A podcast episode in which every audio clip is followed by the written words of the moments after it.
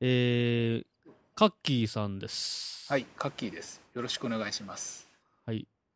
K2 ワークスっていう名前の、ツイッターの名前でされてますけど、K2 っていうのは、カキ、ぎ、カッキーの K なんです。 KK ですね。カキギ勝之で。 はい。なるほど。名前の、名字と名前の KK で、 KK で。はい。 K2 ワークスですね。でわすかり。ました。わしのポッドキャストカッキーさんですカね。ッキーですなんか、えっ、と、なんか自分ではなんか僕とかあんまりこうプログラマー出身じゃないけどとか言いながらカッキーさんはなんかバリバリにレールズ書きまくったりとかバリバリになんかコードとしてのインフラストラクチャーやりまくったりとかされてる印象がありますけどまあ、えっ、と、何おし者なんだろうという感じですけ どねそうですね。何者なんでしょうね。と言いつつ、一応まあ、元 SE ですからね。ああそそれうでもっと安い、こんな感じい、でや。なんか文文系ですとか言ってたよね文系っすなよな。はい。大学は至って文系っすよ。文系出身なんで僕とかわからないんですけ ど言いながらバリバリ書きまくってるっていいうやいやいやいや、業務系とかって結構文系の人多いと思いますよ。はい、ああなるほどなるほどちょっと多分領域が違うところもありますからね人う間ん人間相手だったらば、はい、結構文系の人とかも多いと思いますけどねなるほどなるほでどまわあかりましたはい今はまあそのなんだろう SE 辞めて業事業会社で普通に 会社員やろうと思ったんですけど気がついたらまたシステムを開発していたとなるほど、はいで気がついなたんからそうそうそう AWS とかなんか Rails とか触ってなんか、うん昔やってた時よりも先端なことをやっているという。そうですよねななんんですかよ。はガンガン AWS のなんか立ち上げまくったりしてますよねい。そうですね。まあ今月特にあの、月の頭にインインフラ環境が一回落ちちゃってあのほうほうシェフの11のサポートが切れては12いはいにはい変えないと動かないよみたいなのも出て、 それでちょっとですおねこのに熱い2週間ばかりですねちょっと復旧で、はい、バージョンアップしてシェフシェフです。なるほどシェフを12にそバうーなジョンアッんプですしよたバージョンアッへプしてはい。ええー面白いですね12ちなみに AWS の OpsWorks っていうサービスですね。あーはーははーオいプスワークス、オプスワークス。はい。オプスワークス K2 ワークスじゃなくてオプスオプスそワうーでクスすね。K2 ワークスはハンドルネームですね。ああそオうプスワークスは AWS のサービスですね。そうかはい。なるほどなるほどです。シェフ、シェフ12リリースっていうのが、12はもう2年前なんですね。そうですね。えーっと、ちなみに2年ぐらい、2年前に最初の環境を作って、その時11の対応だけだったんですよ。ああ、なるほど。で、去年ぐらいから AWS が12に移行して、で、はい先お2ヶ月ぐらい前ぐらいからなんか12にしないといろいろまずいよ的なこうメッセージがちらちら出ててなるなほんどか。鮮度いかんのだろうなと思ったら矢先にガツンとしかも12月の頭の一番業務が忙しい時期に来るもんで、はああ、なるほど。 それ、それ痛いですい、ね。痛いですよくあることあるあるですねはいなるほどな。 でもまあ、そのバージョン自体はむ前から出てて、そうですねしかもその AWS、あ、それ AWS のえ Amazon Linux ですかそのあアマシゾェンフリナ10ックスですね AWS の Amazon は Linux いに入ってるシェフが12になったっていうことなんですかね。えっ、といやアマゾンリナックスに入ってるんじゃなくてオプスワークスで使っている方ですねはいそういうことか。なるほど。それで、そろそろややばいよやっばてい言よわれ、ってて新しいインスタンス作れないよとか言ってまあ既存は大丈夫だろうなと思ってたんですけどやらはれ、いある日突然やられたとなるはい容赦なく、はい、そこをちょっとこう、まだ大丈夫、ままだだ大大丈夫、まだだ、ダメだった。ダメだったもううんともすんとも動かなくなりましたはいなるほど、なるほど。そういうことがあるんであすりねま。すね、はいうん、基本的に Amazon というか AWS はあの、えっととりあえず壊したらゼロから作れ的なスタンスなんであの、はいはいはい。 そういう前提だよね的なスタンスがプンプン漂ってるとこなので、 はい 作ってない方が悪い的ななるほど、なるほど。いです。でまあそんなんでまきなり最新情報を聞けてしまいあまはしいた。まあそのおかげもあってですね環境は最新環境です。なるとりあえず今のアプリケーションは3年前のなんですけど環境はもう、えっ、とリナ Ubuntu は16だし CentOS は7の乗っかるようにしてるというインフラだけはあの先端でとりあえずあと2年は戦えるんじゃない かと何があるか分かんないですね。でもインフラアアプリがすごいしょぼいっすだいあぶあ、そうなんですか。はい、業務が大きくなってきたせいああ、もああって会計処理がなんか2時間経ってもバッチが終わらない とかちらほら出てきて ちょあっとバッやばいかなチが2時間もかかるんですか、それ。それ、そどうですねのくらいのペ,、あのペースじゃない、どのくらいの、その、なんていうの、期間でかけるものなんですか。毎日はやいるこそうと、ですね一日の売り上げの集計がですね、はい、毎日やるタスクですか。毎日やります、 はい、それ2時間かかる。えっとそれをですねちょっと復旧でちょっと別の環境に移してた時に、はいあの最長2時間かかってちょっとやべえなっていうんでいろいろとやりくりして戻して今は1時間いや45分かおなー調子がい い時は調子によるんですね。 調子がいいようです、なはるい ほ、なんか、はい、ええ機嫌が悪いとなあ、わかりました。今、今ちょっとなんか長年の疑問だったんですけど、はいはい銀行って3時に閉まるじゃないですか。ああはいはいはいそれ、カッキーさんがやってるんでしょいや僕はやってないですカッキーさんが2時間かかる集そ計んなタスク回して5時に帰らないといけないから、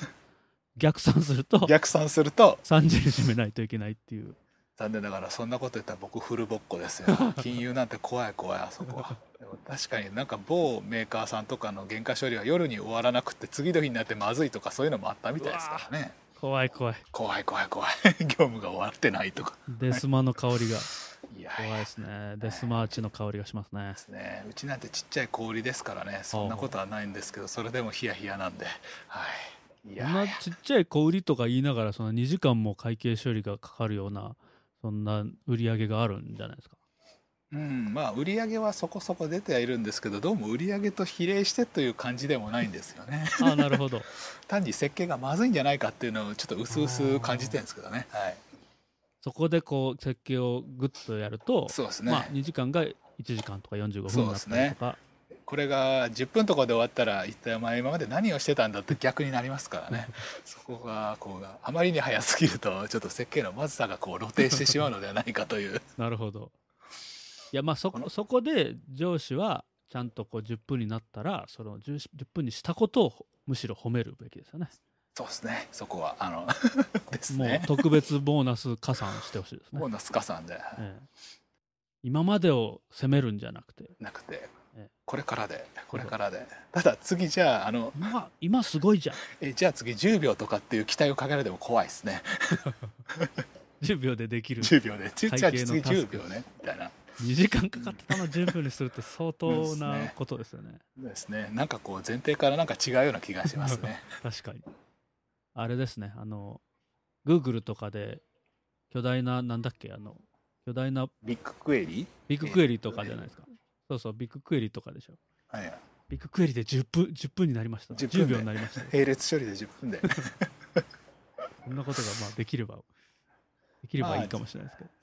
まあでも実際今2時間ぐらいだったらユーザー、まあ、待ちますしっていうか俺もユーザーなんであのなるほど待ちますはい なるほど。作ってつ作って自分で使ってる立場なんで、はい、あれなんですよねゆあ、その、業務で使うシステムだから、その会社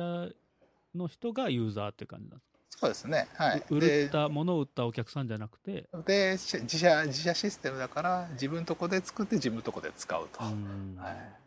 でもまあ僕も会計業務やってるんで、自分で作った会計アプリを回して会計業務をやると、なるほど。はい、そしてあの仕様の悪さに腹を立てつつ もそれ自分のせいというええこの、いやー、でもそれ、それは全部、なんかほとんど一人でされてるんじゃないかっていう。そうなんですね感じしますよはい、いい加何減かそろそろ誰か手伝ってくれる人いない とあの僕車跳ねられた時とかどうすりゃいいんだろうなってうすうす思ってるんですけどねそれは危ないいそれは危ない。全手順書を書いとかないといけない。ですねあ、でもあうんの、いあの、インスタンス立ち上げたりとか、そういうのは割と楽になりましたよね。そうですねあのインフラはね8割方ね自動化してうるんですよ、ん素晴らしい。ただ残りの2割がどうしてもこう人間の必要なところなんで、はいはいはい。そうなんですよねそこですねはいそこをこうそうなんですよ全部手順書っていう、かっこ遺言書っていうので書い融とか合なしいそうなんですよバねイトがそなのいけどその2割を手順書で伝えれるってことはもう自動化もできるってことなんで実際そこはあのなんていうんでしょうこう職人的なこのなるほ その時の状況を読んでっていうこのさじ加減がありますかそうらかねそうかそこはやっぱ技が必そう要でなんですすねよ技がこうなんというか無形のねこう伝達が必要なんですよはいはいね、はいはなるほい難しいど面白い ですねなるほどねでまあそんな業務をやっていった関連で、そのはオいブはいジェクト思考っていうところもあってですね、まあなんだろう一応業務アプリケーションをまた来年から刷新しようかとは思ってるんですよえええでまあどうせやるんならこうねえー各インフラも新しいからえじゃあおー今度はねアプリの方もこう最新的なトレンドでこうもっとキャッチーなやつにしたいじゃないかという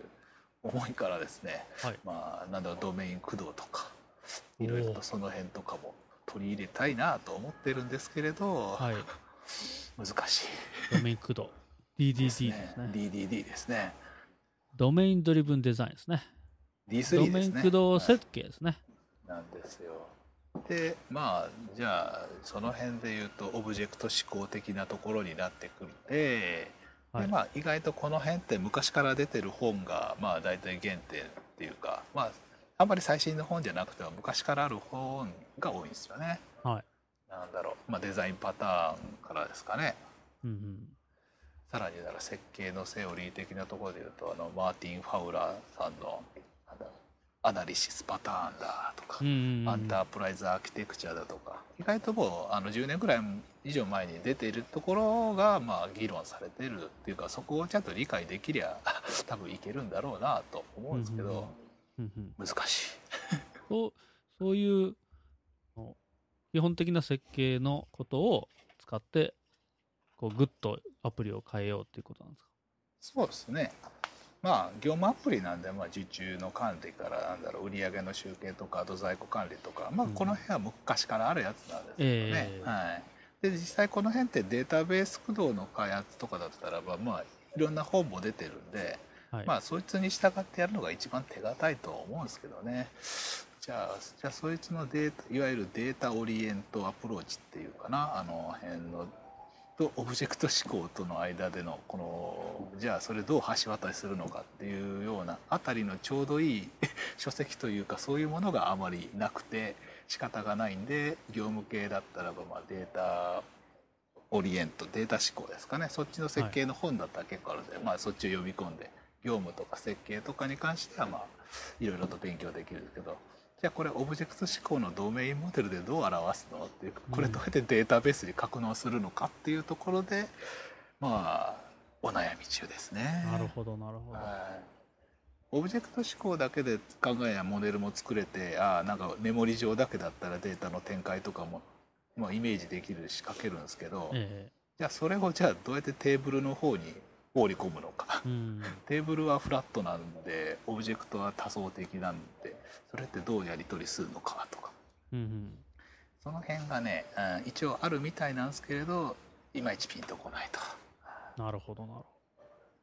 それってそのちょっと素人考えなんですけどあの、まあ、テーブルはデータベースのテーブルってことですよねそうですね、はい、それ最は終的に映像化するのはデータベースなんで、はいはいはいでまあオジェオブジェクトは実際に走ってるアプリの中のオブジェクトでそうですねでこのオブジェクトが実際の業務を表現するはいはいはいなんか顧客だったらば顧客の中でも請求先とあと得意先っていうのは違って得意先のオブジェクトっていうのは注文とかそっちに関連してさらにあと出荷先が違うっていうケースもあってじゃあこれデータベースで持たせたらそれぞれ顧客区分みたいな感じで持たすんですけどはいオブジェクトの方だったらそれぞれクラスとして顧客クラスを継承した請求先とかはいなんだろうとこ得意先とかみたいな感じで、まあ、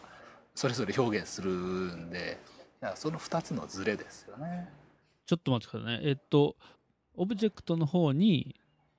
えっとお客さんそうですねいわゆる業務を実世界の業務を表現する業務オブジェクトがあってそうですよね顧業務客とか顧客、はい顧客オブジェクトがあってそうですねそし顧て客っていう中には請求先とかはあいはいとなんだろう得意先要するにお金を払ってくれる人とお金請求してくれる人が違うみたいなケースがあるんですよね。はいはいはいはい。例えばうち通販なんですけどお客さんがクレジットで買った場合ってえクレジえっと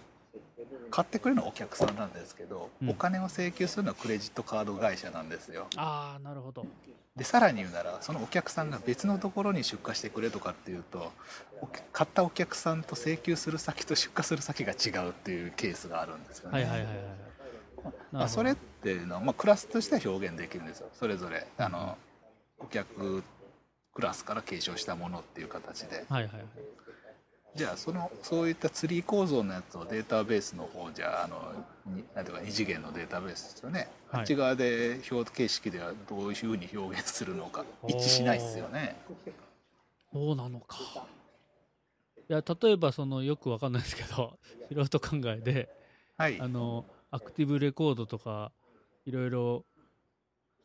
なんか、マッパーがあるじゃないですか。はいはいはいはい OR マッパーがあるじゃないですか。そうですねあれそのじゃあ辺、あれじゃあダメなんですか結局その ?OR 辺マッパーじゃダメなんですか OR マッパーで結局あのその辺の問題を解決するっていうのでまあなんだろうエンタープライズアーキテクチャとかパターンとかまあいろんな偉い人がはい。その辺のを出してるんで、まあ、その辺をお勉強しとるんですけれどね。その、なんか、例えばアクティブレコードだけ書いてたら、はいそ、の実際の SQL はほとんど触らないじゃないですか、データベースの。そうですね。データベースでどうどういうふうに書かれてるのかをあんまり考えずにやってるから、まあ、本当は良くないのかもしれないですけど、結局、アクティブレコードなんかでやってると、テーブルのデータモデルとクラスのモデルがほぼ同じ構成になるんですよ。だからえっ、と、テーブルと1対1っていうか、だからさっきの顧客に対して請求先とか、はいなんか出荷先とかみたいに継承してるようなツリー上のオブジェクトのモデルと、テーブルの方はあのできないから、顧客クラスに対して顧客テーブル。はいみたいな感じでやって、その顧客クラスの中で請求先とか、うんなんか得意先とかいうのをもう持たせるっていうでもそれってパッと見じゃあのクラスだけ見てもパッと見じゃこれってただの顧客だけで何を表してるのかが見えないですようーね。んなんかそ今、今なんかやっと分かったような気がしたんですけど、はこの今の今のはテーブルとオブジェクトがなんか今僕が考えてたのと逆で、オブジェクト自体がそのテーブルの設計に引っ張られてるっていう感じなんですそうですね。はい、テーブルにかけるようなオブジェクトを作ってしまったもうテーブルの構成に合わせたオブジェクトにするっていうのがまあまあそれが分かりやすいしまあそれがまあオーソドックスなやり方なんですけどね。なるほどただドメイン駆動というかオブジェクト思考周りだったらどうも最初にまずはモデルから作って永続先であるデータっていうのはその先で考えることだからっていうような感じなんですよねう。んうんうんうんじゃあデータベースで保存する時どうすりゃいいんだよっていうようなところでまあどうしてもそこのいいなんていうかミスマッチですうかーね。んまあいろいろと先人の偉い人がいろいろこうすりゃいいとかああすりゃいいとかやってるんですけどね、はいはいはいまあそれに従ってやっていけばいいんでしょうけどね。うんうんうんいやーなかなか難しくてなるほどそのそこの辺をうまくうまくそのオブジェクトっぽく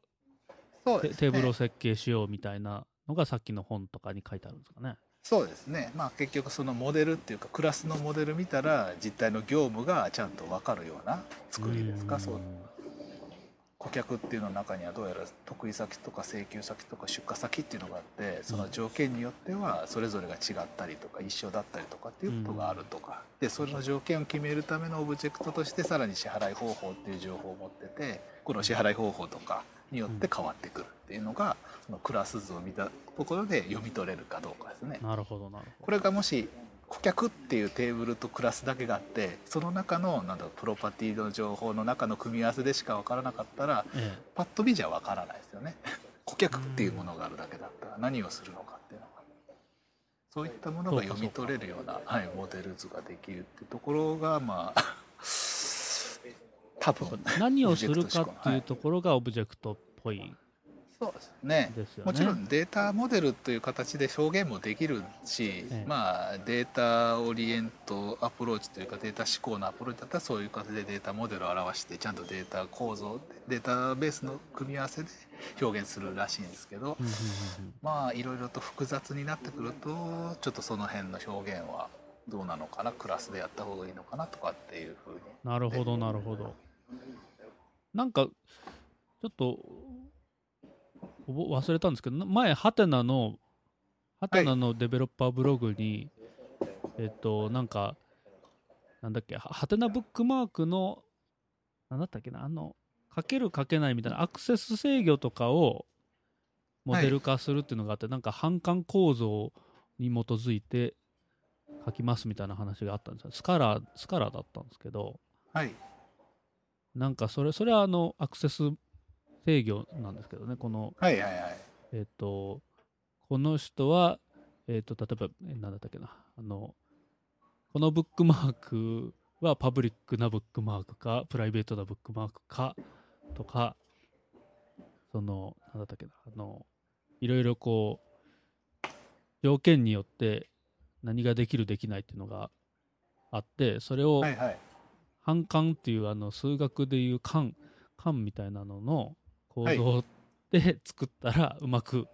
書けますよみたいななんかあったんですよねププライドと解説があったんですよねそういうのが使えればなんかその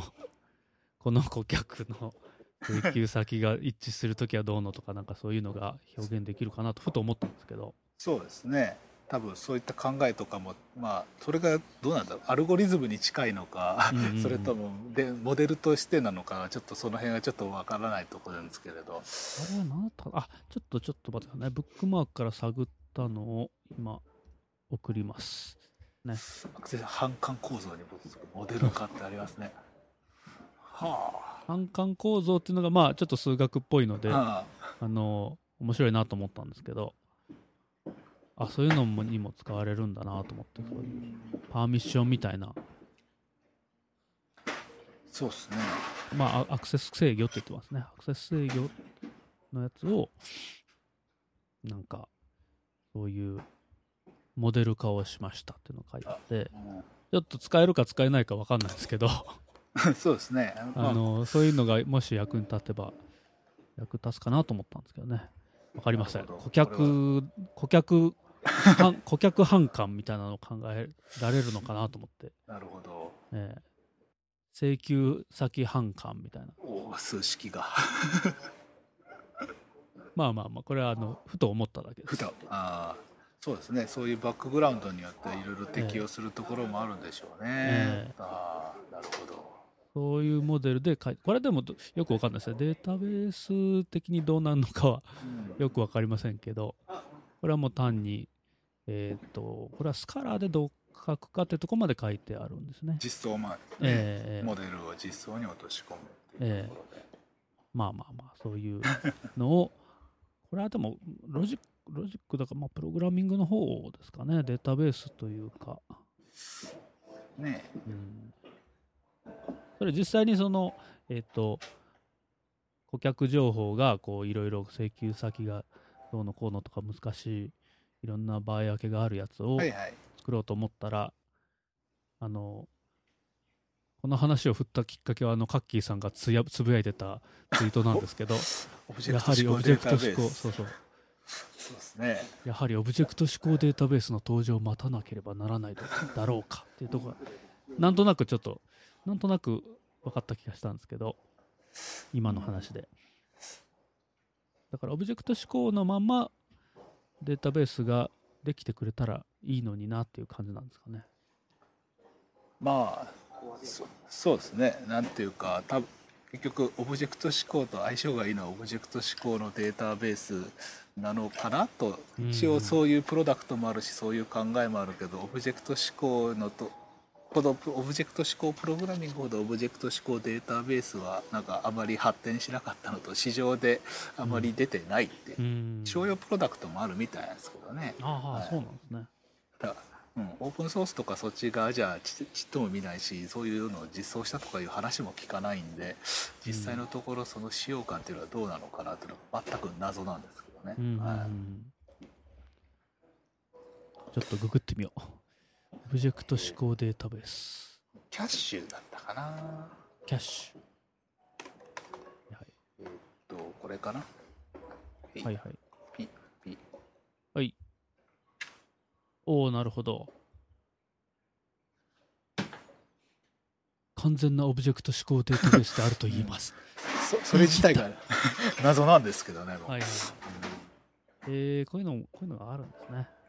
で、まあ、ここでインピーダンスミスマッチっていうのが、まあ、この中にあるんですけどインピーダンスですミスマッチ。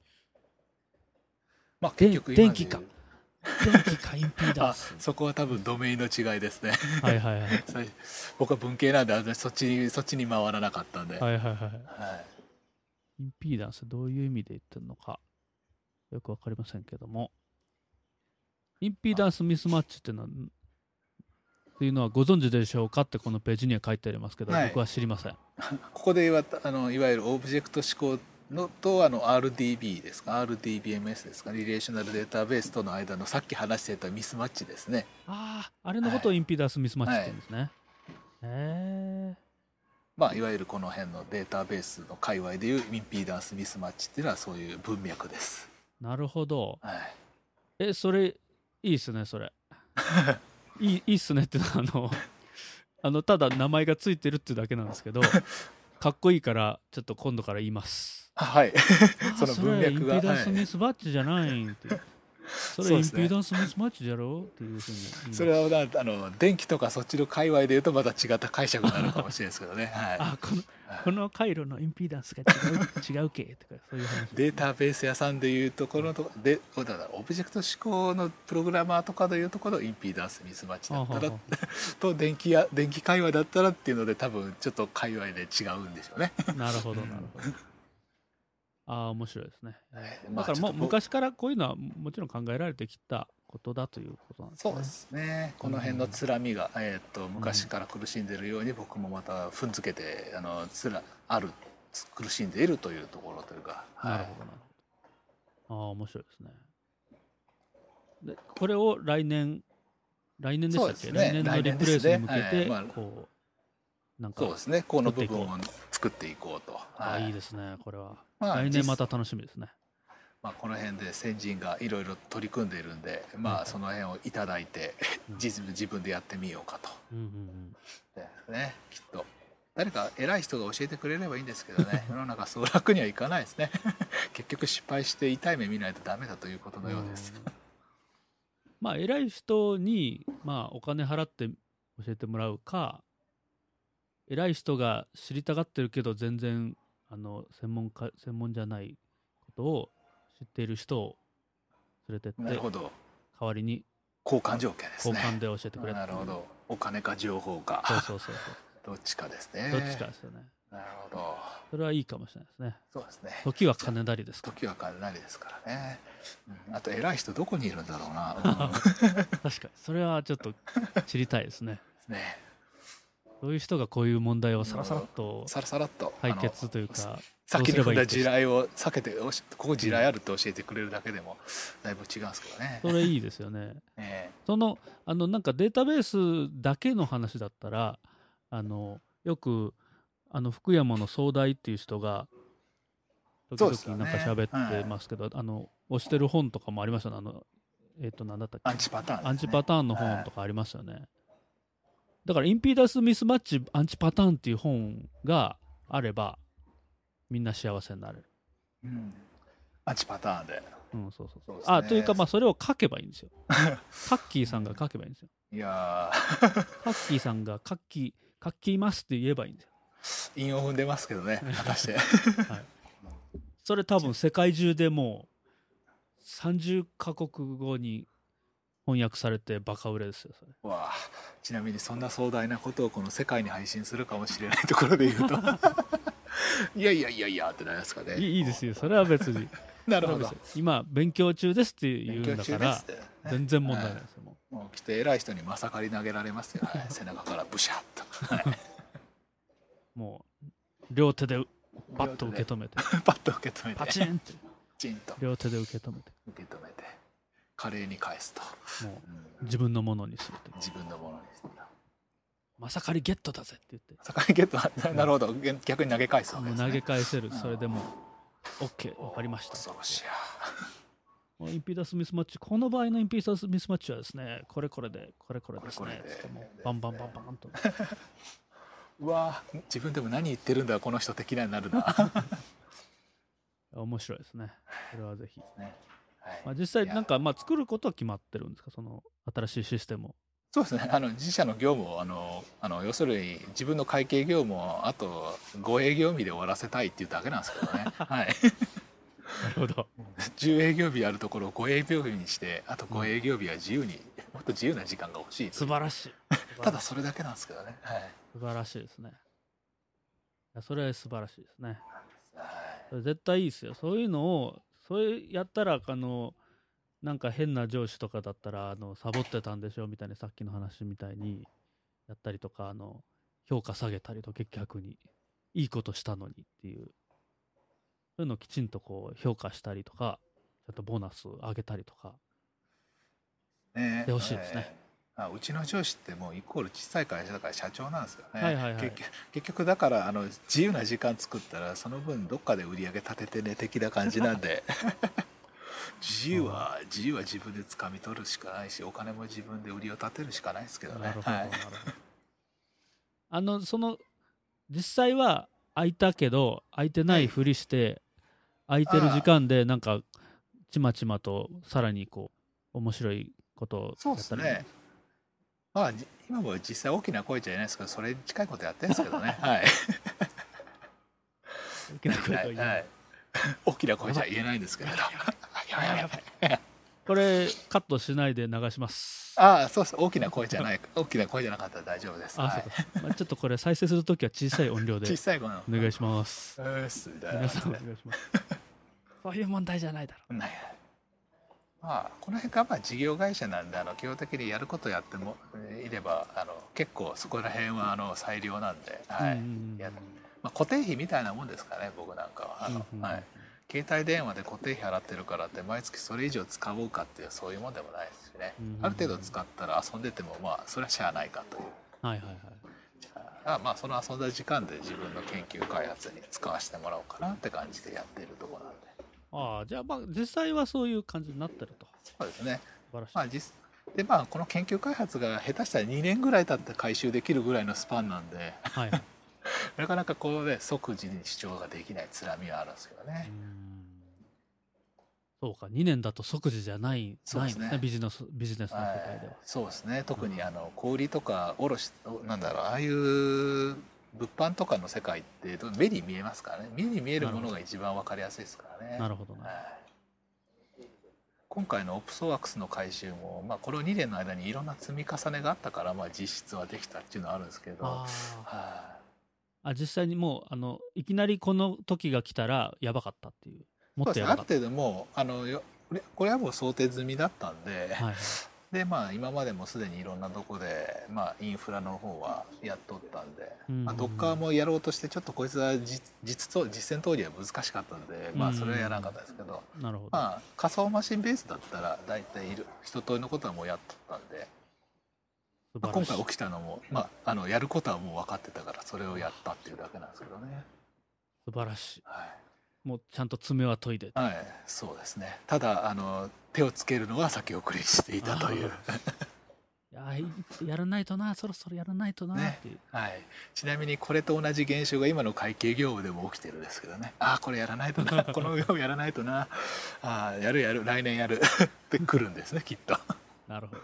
ですでまあそこであのさっきの請求先とか得意先とかの問題なんですようんうん会計業務だと請求先とかがお客さんとは口座が違ったりとかでいろいろ頭抱えて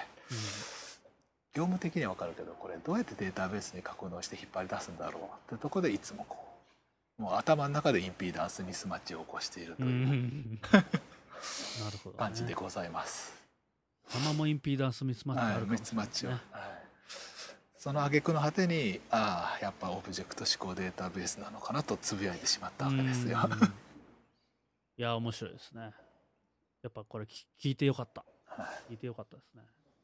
でまあ、また多分どっかでツイートするときはあの業務で行き詰まってる時の弱音だと思い ます。はいそういうのを、こう、ツイッターとかで、ちゃんとこう、言語化すしてほしいですね。僕からすると。そうですね弱音であろうととはい、強気であろうと。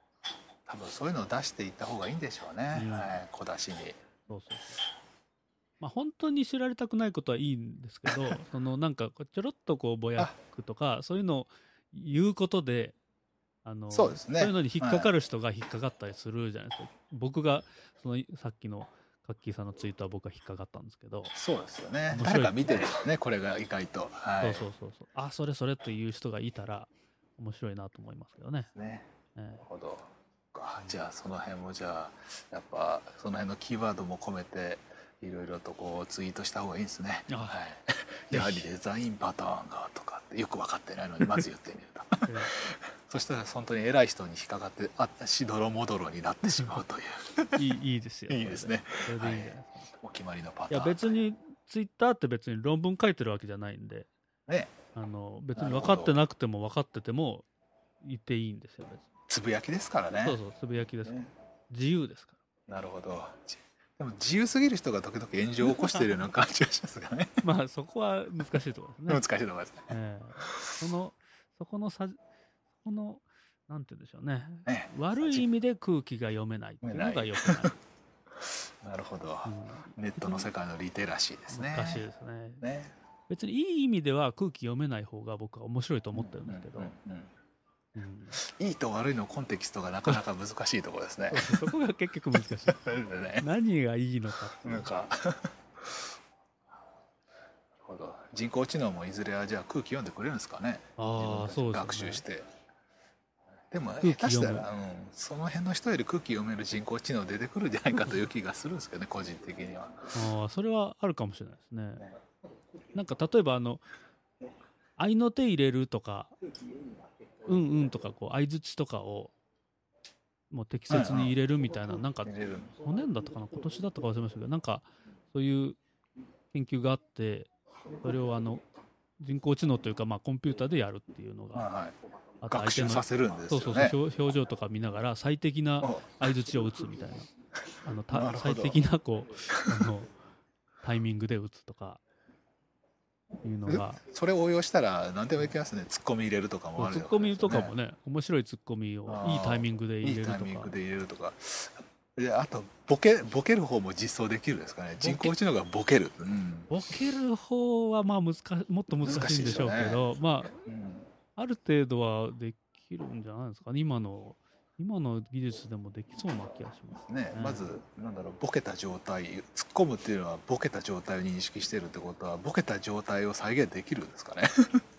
あそうですね今はボケてるっていう今はボケてのるを判定しないといけない判定しないといけないですね多分多分でもそれはあのボケをあのボケを作り出す方よりもツッコミの方があのボケボケてるかどうかを判定すうるんっていう方は簡単なような気がするんですけど、やってないから分かん ないけどでもボケてるつもりがないのにバンバン突っ込まれたらそれは天然なんですかねそれとも精度の問題なんですかね それは天然 の天然あだのツッコミが変っていう漫才はありますよねあ時そ々うですねああいうのに最初はなるかもしれないでなするねほどツッコミなっていないだろっていう、なるほどそういうパターンもありますねえ やっぱもっと学習量を増やしたらいけるのかもしれませんうねんそこはそうですねねうん将棋や囲碁でももう人間かはいはいはい将棋や囲碁でも人間もう負けてますしね多分いずれきっとツッコミもボケも、あの やられる日が来るんでしょツッコミ う知らんけどもう人工知能の漫才が面白す ぎて人間が勝てないっていう m 1が全員こう人工知自能己知能みたいなあ普通にありそうありうそうありそうありそう怖いひょっとしたらあるかもしれないというかあのテレビに出てる漫才師が人工知能か人間なのか区別できないっていうんう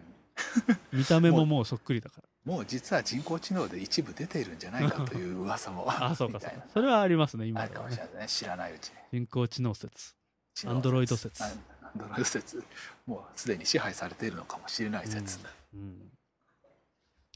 それは面白いですねそれはまあありますよねねな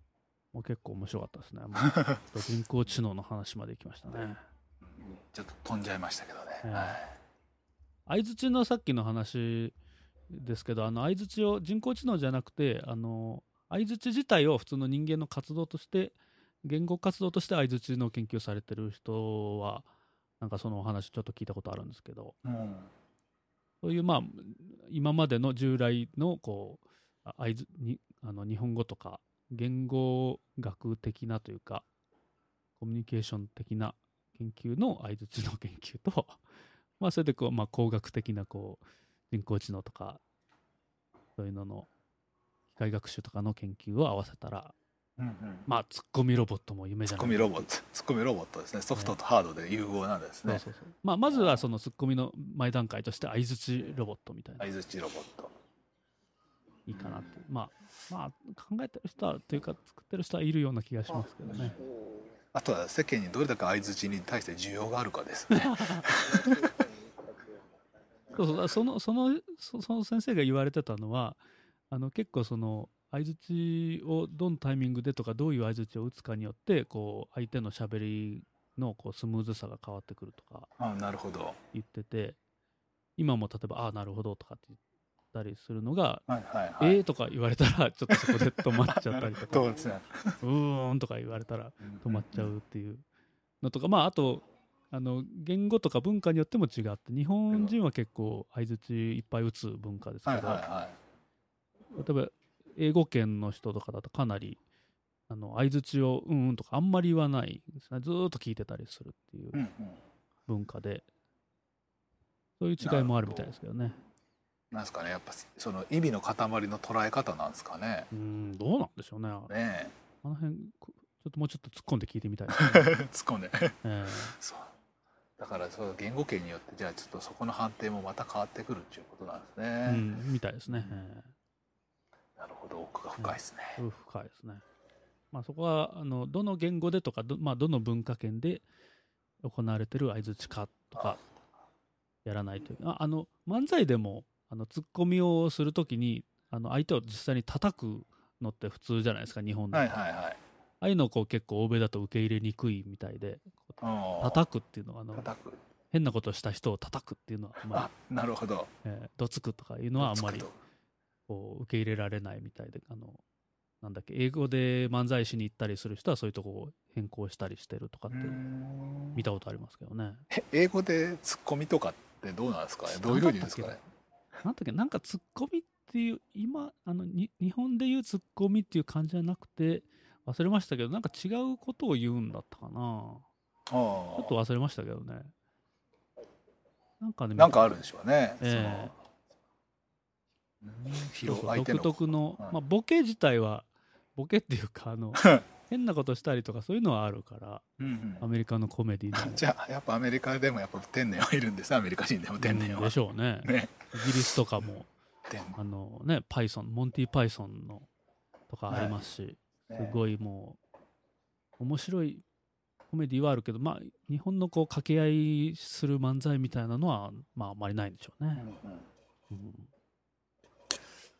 すね。なるほど。ちょっとインピーダンスミスマッチでちょっと人儲けしませんかうん広島からインピーダンスミスマッチアンチパターンを執筆しま しょうあんまりその辺の偉そうなことを言うと怖い人がゾロ退去してやってくるんで「えっと俺シーラね」って言います、ね「いや俺言ってない」ってピューン「俺シーラね」って言わなくない「いや俺はやめろ」って言ったって言っときますわかりました。こうやってこうおびおびき寄せて、どんどんおびき寄せて、そう偉い人をおおびびき寄き寄せて、ね広島で喋ってもらう。ああそうですねそれでいきましょうな。るほどそれでいきましょう偉い人をまず呼び出すわけで炎上させて剣をそうそうどんどんこう、どんどんこうガソリン撒いてこガソリン撒いてう。おいでなる、ほおどいで、おいう金彩、金彩。っかり自分が火に巻き込まれないようにしないとえー気をつけないといけますねあ、そうですね。それは危ないですね。あー 危ないですね昇進自殺しないようにしないと。うんそうですねおう怖いうん面白い話が聞けたような気がしますね。かなんとも取り留めもなく、はい、いえいえいつもすごい広島で話しているようなことなんで申し訳ないんですけれどいやいや、全然、全然そんなことないです。すごい広島といえば今収録してるのが水曜日の夜なんですけども、はいこの「すごい広島」っていうミートアップを今カッキーさんはあのミートアップに今いると。はい、そうです。広島のすごい人たちに混ざって、僕は全然すごくないですけれど、えーやっています。あ、これなんか番宣みたいですね。 確かに。まああのすごい広島っていうあの何の名前なのか全くわからないネーミングのミートアップがあるんですよね。あの毎週集まろうって毎週集まろまうって、まあ、ただ黙々と作業してもよし喋ってもよしっていうミートアップが広島の中心部でですねええ毎週水曜日の夜に行われているので行われていますよ。とえ時々、はい、こんな風に喋ってる人もいれば、黙々やってる人もいますよ。的そうなで。すね。割とまあプログラマー関係の人が多いですけど、まあ適当にそういうプログラミングとかやってる人とかだったら楽しめるかなっていう感じしますけどね。そうですね。ええはい。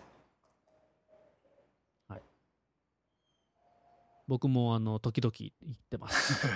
時々。ですね。 はい。ちょっと遠いので、遠いですからね。時々しか行ってないですけど。物理的な距離がちょっと課題ですね。そうですね。まあ、物理的な距離はこんな感じで解決するしかないですかね。ああ、いいですね。スカイプなリら。モートで。そう、スカイプそなうら、ね。スカイプならね。はい。これで収録もさせていただきました。 はい。 あとまあそんな感じですかね。えーっと、まあもうちょっと消灯する時間がだんだん迫っているので、そうですね。良い、良い子は寝る時間ですね。はい。そうなんでまたあの、座禅の話とか聞きたいんですけど、ああ、そうでますね。あ、ちょこっとだけ言っとくと、あの、カッキーさんのツイツイートを見見てもらうと、はい。毎回、毎毎日か、毎日朝なんか、6時台かぐらいに大体座禅してますよね。瞑想みたいな、座禅か、はい。座禅ですね。座座禅です禅アプリがあってですね。座禅アプリではい座禅 iPhone の座禅アプリがあってですね。 あれでツイ終わったらツイートするってオプションをとりあえずつけてたらなんかもうずっとツイートし始めて、はいまはあい誰も見てねえだろうぐらいに思ってたんですけど実は意外と見られてるかもしれないというそうそうはいもう1年以上続いてますしねあれ、素晴らしいですね。はい、下手したら僕体重測ってるのと座禅してるのしかツイートが自動で流れてない時なんですから ねこの人は何なんだって気になりますけど、はい、まあ、でも一応その座禅アプリは、あの、スタート、ストップは自分でやるんですかあそうですねはいじゃあ、まあ一応生きてる証拠にはなる生。きてる証拠に生存確認になります。はい。なるほあのど。僕があの死んでも動いてるわけではないです。そしたはらいはい違う誰かがやっているということ ですね。よくある自動ツイート系でもいろいろありますよね。これ、あの、半自自動ってそいうかですよね。これだったら半自動ですよね。あのそうですね。これは半自動です。ちゃんとあ押しのたキ時にックしかするときは生きてる人間がキックしています。うん、うんはい。そうですね。そうそうそうそう。まあ、座禅をしている様子もまた聞きます。あ、そうですね。じゃあ次は座禅でもうちょっとじゃああの真面目に座禅するようにします。はい。わかりました。座禅アプリって、なんていうの使われてるんえでっすかとですね。これがですね。運動なんですね。雲に動って書いて運動。はい